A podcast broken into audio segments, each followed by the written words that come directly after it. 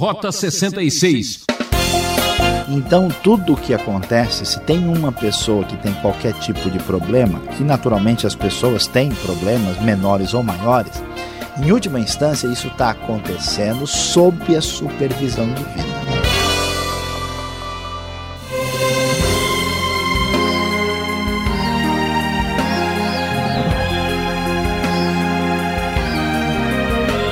Aqui é Beltrão pedindo permissão para entrar em sua casa trazendo o programa Rota 66. Essa é a série Êxodo.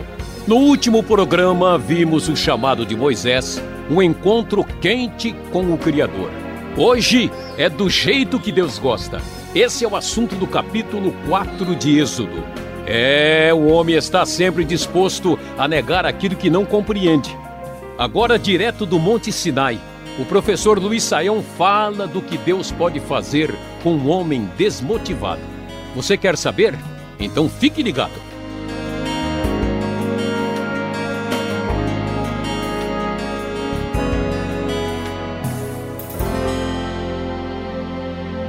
Muitas vezes nós escutamos tantas pessoas falando sobre a vida e infelizmente existe até a frase popular que o sujeito fez as coisas do jeito que o diabo gosta. Mas aqui na Bíblia nós vamos descobrir que as coisas não são assim aqui no Rota 66, especialmente hoje, vendo o Êxodo capítulo 4, vamos descobrir que tudo é do jeito que Deus gosta. Como vimos, Moisés havia sido criado no Egito, descobriu a sua verdadeira origem hebraica, e então sensibilizou-se com o problema do povo de Deus e resolveu ajudá-lo, mas na hora em que as coisas foram feitas a partir da força humana, Moisés perdeu a sua esperança, perdeu o seu ânimo e fugiu, mas Deus não desistiu de Moisés. E então Deus chega para Moisés e o convida, e o chama para ser enviado para libertar o povo da terrível escravidão do Egito.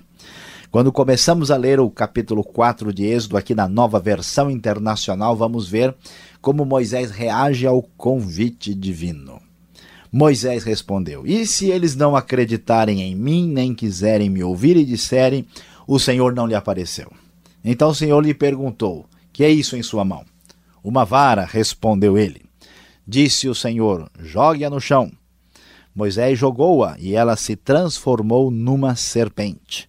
Moisés fugiu dela, mas o Senhor lhe disse: Estenda a mão e pegue-a pela cauda. Moisés estendeu a mão, pegou a serpente e essa se transformou numa vara em sua mão. E o Senhor disse: Isso é para que eles acreditem que o Deus dos seus antepassados, o Deus de Abraão, o Deus de Isaac, o Deus de Jacó, apareceu a você. E disse mais o Senhor. Coloque a mão no peito. Moisés obedeceu e quando a retirou, ela estava leprosa, parecia neve.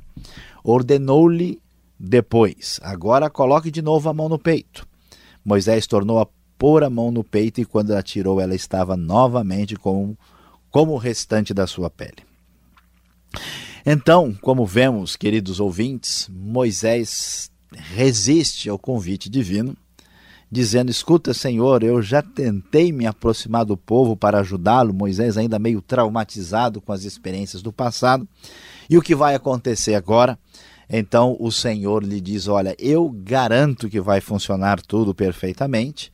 E a prova é: você saiba que eu sou Deus dos milagres. Deus então mostra o seu poder transformando a vara que Moisés uh, trazia consigo em uma serpente e também mostrou o seu poder através de deixar a sua mão leprosa e depois curá-la logo em seguida.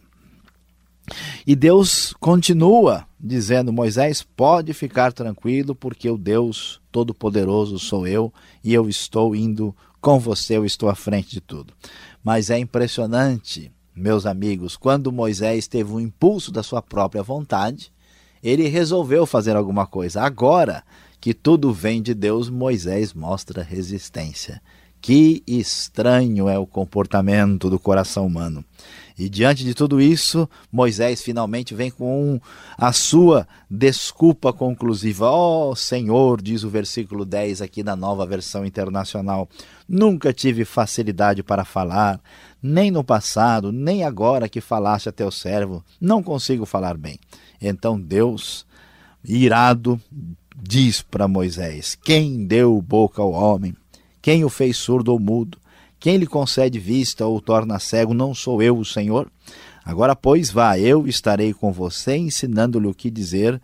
Respondeu-lhe, porém, Moisés: Ah, Senhor, peço-te que envies outra pessoa. Surpreendentemente, Moisés tenta fugir do convite de Deus, mas a grande verdade é que a obra de Deus é do jeito que Deus gosta.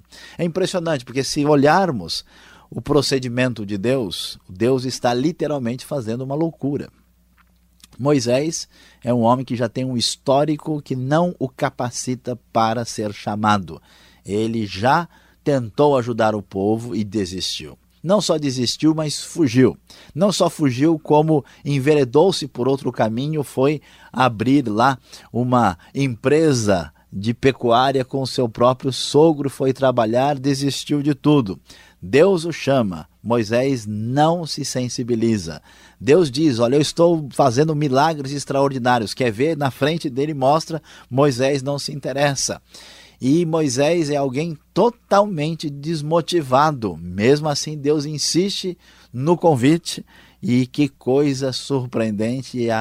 No final de tudo, sem nenhuma reação de Moisés, Deus diz: Olha, você falará com o seu irmão Arão, porque Moisés, na última hora, tenta dizer: Olha, quem sabe ah, ah, seria bom chamar o meu irmão Arão? Tenta jogar a responsabilidade para cima dele, e então Deus diz: Você falará com ele, lhe dirá o que ele deve dizer, eu estarei com vocês quando falarem e lhes direi o que fazer. Assim como Deus fala ao profeta, você falará ao seu irmão e ele será o seu porta-voz diante do povo, e leve na mão esta vara, com ela você fará os sinais milagrosos. Deus não conhecia muito as técnicas motivacionais contemporâneas. Ele chama exatamente aquele que nós dificilmente aceitaríamos ou escolheríamos como capacitado para fazer alguma coisa. Isso é para mostrar que o poder pertence a Deus e que a obra de Deus é feita no poder do Espírito de Deus e não simplesmente pelas capacidades limitadas, limitadas dos seres humanos, que certamente não são capazes de produzir aquilo que Deus realmente deseja fazer. Então, diante disso, Moisés conversa com seu sogro no versículo 18 e diz que vai voltar ao Egito. Moisés então se prepara para ir para lá. E Deus então lhe diz no versículo 21, na nova versão internacional: Quando você voltar ao Egito, tenha o cuidado de fazer diante do Faraó todas as maravilhas que concedia a você o poder de realizar. Mas, meus amigos, meus queridos ouvintes, preste bem atenção, segure-se aí na cadeira para você não cair mas eu vou endurecer o coração dele para não deixar o povo ir. Imagina só, Deus escolhe Moisés fracassado, sem nenhuma motivação. Moisés tenta escapar de tudo quanto é jeito, e finalmente, quando Deus diz: Não, você vai de qualquer jeito, Moisés, na última hora, recebe a grande palavra de incentivo de Deus. Não se preocupe, não, Moisés. Eu vou, eu vou preparar o caminho. O coração do faraó já está endurecido para que as coisas uh, a caminhem do jeito que eu quero, porque é do jeito que Deus gosta. É surpreendente o texto bíblico. A Bíblia realmente chama a nossa atenção, nos ensina muito mais do que imaginamos. E então, depois diz o texto sagrado. Depois diga ao faraó que assim diz o Senhor Israel, é o meu primeiro filho, e eu já lhe disse que deixo o meu filho ir para prestar-me culto, mas você não quis deixá-lo ir, por isso matarei o seu primeiro filho. Então Deus mantém a sua palavra, o seu poder em ação e a sua obra, mesmo com a fragilidade de Moisés. E uma coisa estranha aparece no versículo 24, quando Moisés está caminhando, ele está numa hospedaria e o Senhor vai ao encontro dele e quer matá-lo. E então a esposa de Moisés, Zípora, que literalmente quer dizer pássara em hebraico, pegou uma pedra afiada, cortou o prepúcio do seu filho e tocou os pés de Moisés e disse: Você para mim é um marido de sangue. Ela disse: Marido de sangue, referindo-se à circuncisão. Nessa ocasião, o Senhor o deixou. Moisés está indo para o Egito para a grande obra de Deus.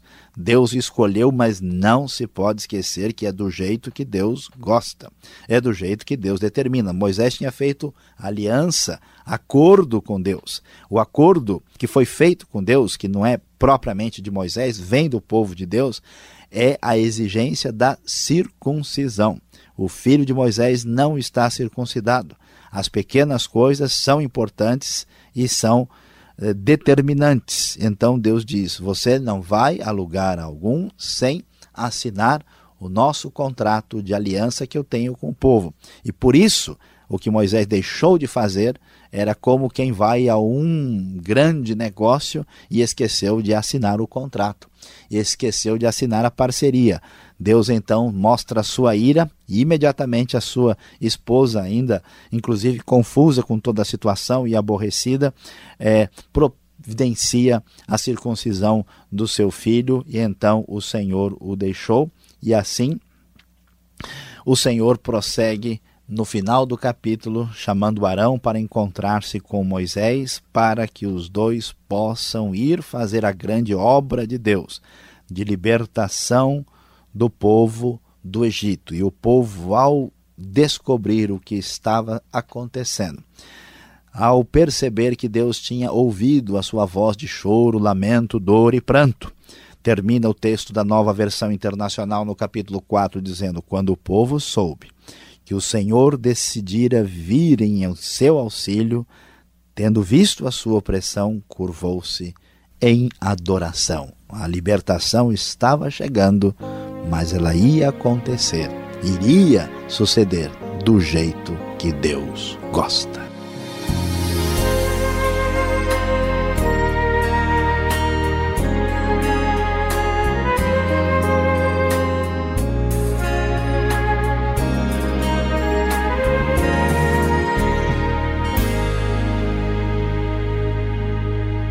Você está acompanhando o estudo, é, é do jeito que Deus gosta, baseado no texto de Êxodo, capítulo 4.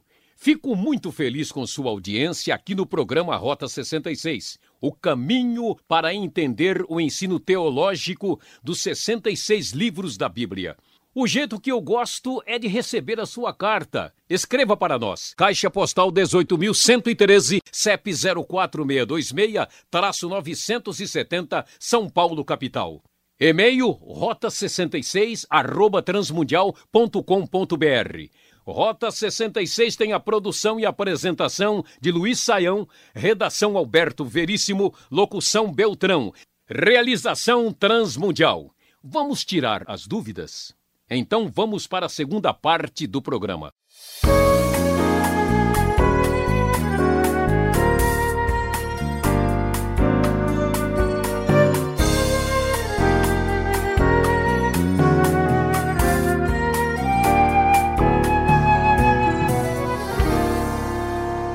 Muito bem, Saião. Olha, o Rota 66 está uma aventura. Cada capítulo que a gente progride, a gente se emociona. E eu já começo com uma pergunta aqui do meu jeito.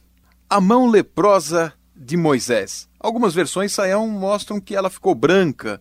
Como assim? É, que tipo de doença é essa? Que tipo de sinal é esse que nós estamos vendo agora em Êxodo capítulo 4?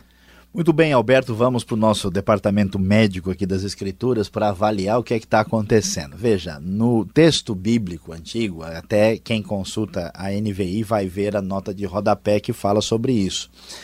O texto bíblico uh, fala de lepra, num sentido bem geral. É qualquer doença séria da pele que progredia era chamado de tsarat, de lepra, no Antigo Testamento. Então, quando se fala em lepra, a expressão, na verdade, é genérica. Né? A gente vai ver lá em Levítico capítulo 13 e 14, quando fala sobre lepra, a descrição nos remete a doenças diferentes da pele.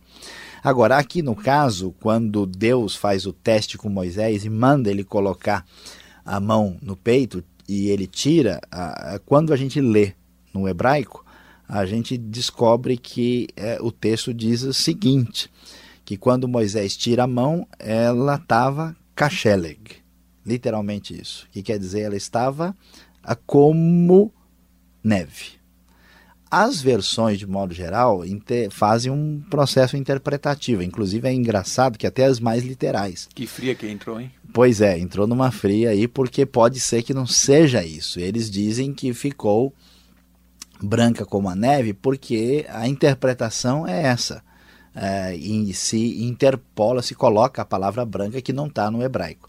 Existe uma outra possibilidade bem razoável, é que a aparência da neve, ela muitas vezes é rugosa. Né? Então, porosa. É né? Porosa tal. E uma possibilidade é que a mão tenha ficado com o aspecto semelhante àquela porosidade, uma certa rugosidade que a neve apresenta a, diante, né, depois que ela cai. E, e então não se pode fechar a questão e dizer que ela ficou branca, porque isso não está escrito no texto hebraico. Por isso que a NVI, com bastante tato, evitou usar a palavra para que a descrição fosse de acordo com o sentido do original. Bom, só de saber disso, eu fico branco, né? Olhar a mão, de repente ver ela desfigurada, né? Mas ainda bem que você não está tão enrugado. Tá, a idade não permite ainda. Agora, o verso 10 já traz aquela curiosidade que a gente ouve muitas pessoas falarem, né? Moisés, ele está querendo dizer aqui em, em várias das de suas desculpas que ele era gago? Pois é, é, muita gente discute isso, uh, porque literalmente Moisés é pesado de boca, né? E a gente às vezes imagina que ele tinha alguma dificuldade uh, assim do nível fonoaudiológico, né? Que Moisés precisava lá, talvez ele tivesse alguma dislexia, alguma coisa assim, mas não parece ser esse o caso. Porque uh, o sentido do original, a gente vê aqui bem expresso na NVI, quando ele fala nunca tive facilidade para falar. Uh, Atos 7, 22 vai sinalizar que Moisés era uma pessoa poderosa em palavras e em obras, em feitos. E isso então sugere que talvez o problema dele não fosse de jeito nenhum físico. A maior possibilidade aqui, a gente tem que considerar primeiro que é uma desculpa. Ele está tentando sair né, do convite divino aí de fininho, sem querer se comprometer. Então a gente não pode absolutizar né, essa coisa como sendo ah, algo que realmente fizesse diferença. A outra ideia é, que Moisés realmente não tinha é, um histórico de, de desenvoltura. Falar em público. Falar em público. Nunca, nunca foi, vamos dizer, essa a minha praia. Morador, tem, né? É, você tem certeza, Senhor Deus, que é comigo mesmo, né? Mas não dá para a gente depreender daí que Moisés tivesse um problema físico específico que isso de alguma forma viesse a, a comprometê-lo aí. É muito improvável. A ideia maior deve ser a fragilidade de eloquência. Tá certo, é aquela desculpinha, né? Mas seguindo um pouco, verso 11, Deus é que provoca problemas, doenças. Veja o verso 11 de Êxodo 4, né? Deus fez a boca do homem, fez o mudo, o surdo, o que vê, o que não vê. E fica estranho, será que então Deus é o, o grande causador, né? Das doenças, das calamidades? E seriam então castigos. A gente ouve isso, né? Ah, isso é castigo, vidas passadas, ele foi ruim lá, né? Então agora ele está pagando aqui. Tem, tem sentido, fundamento falar isso aí? Olha, Alberto, essa é uma das perguntas mais importantes que mexe com a cabeça de todo mundo aí. Bom, em primeiro lugar, é muito claro na Bíblia que não existe um Serasa espiritual não é? Existe uma ideia de que a pessoa tem é, dificuldades, né? dívidas, né? dívidas acumuladas e que, portanto, agora ele está pagando por isso. Porque se fosse assim, né, se fosse verdade que uma pessoa que está sofrendo com um defeito congênito, que ele está realmente pagando alguma coisa, a lógica seria não aliviar o sofrimento dessa pessoa para que ele terminasse de pagar suas dívidas. Então o caminho não é por aí. O que a Bíblia está querendo dizer para nós é o seguinte: que Deus é realmente o Deus Senhor e soberano de tudo. Então, tudo o que acontece, se tem uma pessoa que tem qualquer tipo de problema, e naturalmente as pessoas têm problemas menores ou maiores, em última instância, isso está acontecendo sob a supervisão divina. Então, nada acontece sem que Deus não seja. Uh, esteja por trás daquilo de alguma forma. Agora, aquilo aparentemente parece um problema sem fim, uma coisa absurda. Mas o que a Bíblia vai mostrar é que Deus permite, eh, possibilita e às vezes até provoca situações assim com a finalidade de produzir um bem maior. A gente sabe que uma das lições fundamentais das Escrituras é que a gente aprende muito por meio do sofrimento. Então, como fruto do pecado, nós temos dores e sofrimentos e dificuldades decorrentes disso na nossa vida. Só que Deus dá um nó nesse pecado, nesse resultado da queda e transforma as circunstâncias mais adversas nas coisas, uh, experiências mais abençoadas. E lembrem-se sempre que o final da vida não é aqui, é na vida eterna. Então, comparado com a eternidade, um sofrimento que nós temos aqui por qualquer tipo de enfermidade e problema, ah, vão ser muito minimizados diante da eternidade na presença do Deus Criador, da glória que há de vir, né? Exatamente. Então não podemos culpar a Deus. Ah, eu só culpar a Deus por isso, né? Como Jesus fez, culpar ninguém. Tá certo. O verso 16, a gente vai encontrar uma outra dificuldade. E a gente sabe que, puxa, Adão e Eva pecaram porque queriam ser igual, né? iguais a Deus. E o verso 16 fala que Moisés será uma espécie de Deus né, para Arão. E aí que fica isso? Um homem infalível seria então Moisés? Pois é, é, olha, essa pergunta é séria. Por isso que temos que ler e entender a Bíblia corretamente. Não está assim na nova versão internacional, Alberto. O texto diz, no sentido é assim, como a NVI diz, assim como Deus fala ao profeta, você falará a seu irmão e ele será o seu porta-voz diante do povo.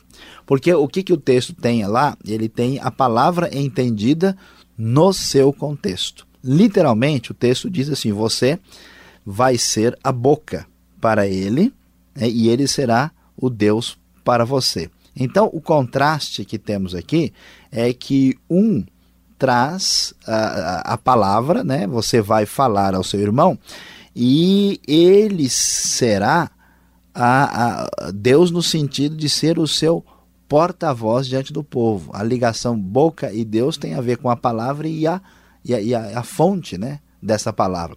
Então, nesse contexto, quando ele diz ele será o seu Deus perante o povo, né, uh, ele será o seu porta-voz né, diante do povo de Israel. Então, Uh, se a palavra Deus é entendida como é literalmente no sentido absoluto, causa uma confusão tremenda. Arão iria o que? Venerar Moisés. Moisés é um ser meio divino, meio humano, é um outro faraó aqui. E a ideia não é essa. Essa é Deus no sentido uh, da relação de Deus com a palavra que é trazida, e não Deus literalmente. Por isso que faz muita diferença aqui. Tá certo, acho que já deu para entender um pouco o êxodo do capítulo 4. Saiam, muito obrigado pela explicação e convido você agora a continuar na sintonia e vem aí um pouquinho mais para você.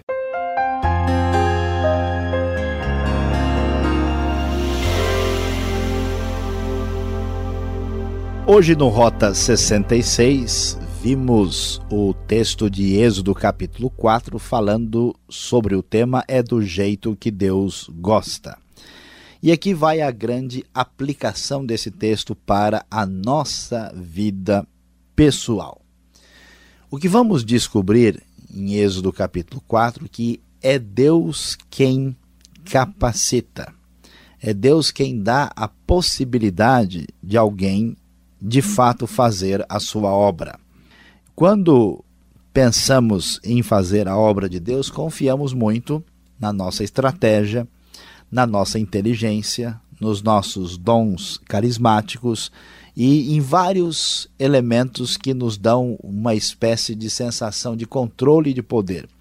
O livro de Êxodo vai mostrar como Moisés tentou fazer a obra de Deus com base na sua força, no seu poder e na sua capacidade e saiu de lá frustrado, abandonou tudo e acabou, vamos dizer assim, aposentado do seu ministério naquela ocasião.